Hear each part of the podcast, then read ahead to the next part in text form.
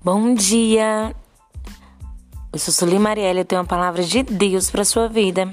Hoje são 10 de setembro e você tem mais uma chance de ouvir a voz correta. A palavra de Deus está lá em Gênesis 3, versículo 3 e 4, que diz: Mas Deus disse: Não comam do fruto da árvore que está no meio do jardim, nem toquem nele, do contrário, vocês morrerão. Disse a serpente à mulher: Certamente não morrerá. E o 5: Deus sabe que no dia em que dele comerem, seus olhos se abrirão, e vocês, como Deus, serão conhecedores do bem e do mal. Essa palavra vem mostrar aqui. Eva estava no jardim. Existia um jardim do Éden. Adão e Eva estavam lá para quê?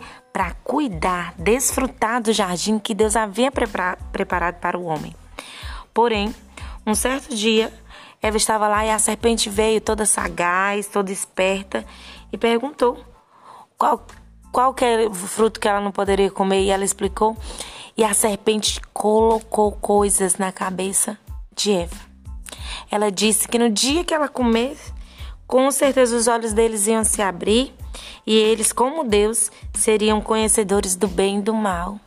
E aquilo ali agradou o coração de Eva. Muitas das vezes nós estamos numa determinada caminhada, um determinado propósito, um propósito do que Deus tem para nossas vidas. E vão se levantar pessoas contrárias ao teu propósito. Quantas vezes eu te pergunto, não já aconteceu de pessoas chegarem e falar para você: não vai dar certo, você não vai conseguir, desista, não é a sua hora, isso não é para a tua vida, cai fora várias e várias vezes. São vozes contrárias que querem nos tirar do propósito. Eu estava ouvindo uma palavra parecida com essa no culto. E quais são as vozes que você tem dado ouvido? Ó, de 10 pessoas, nove vão dizer contra o teu propósito e apenas uma vai estar contigo verdadeiramente.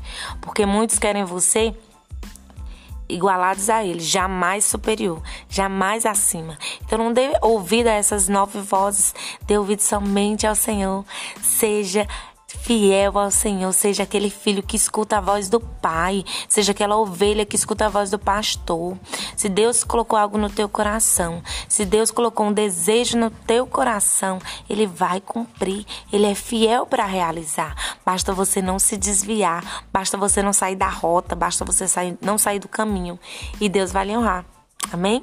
Essa é a palavra que eu quero deixar para a tua vida. Que Jesus abençoe tua casa. Que Jesus abençoe a tua família.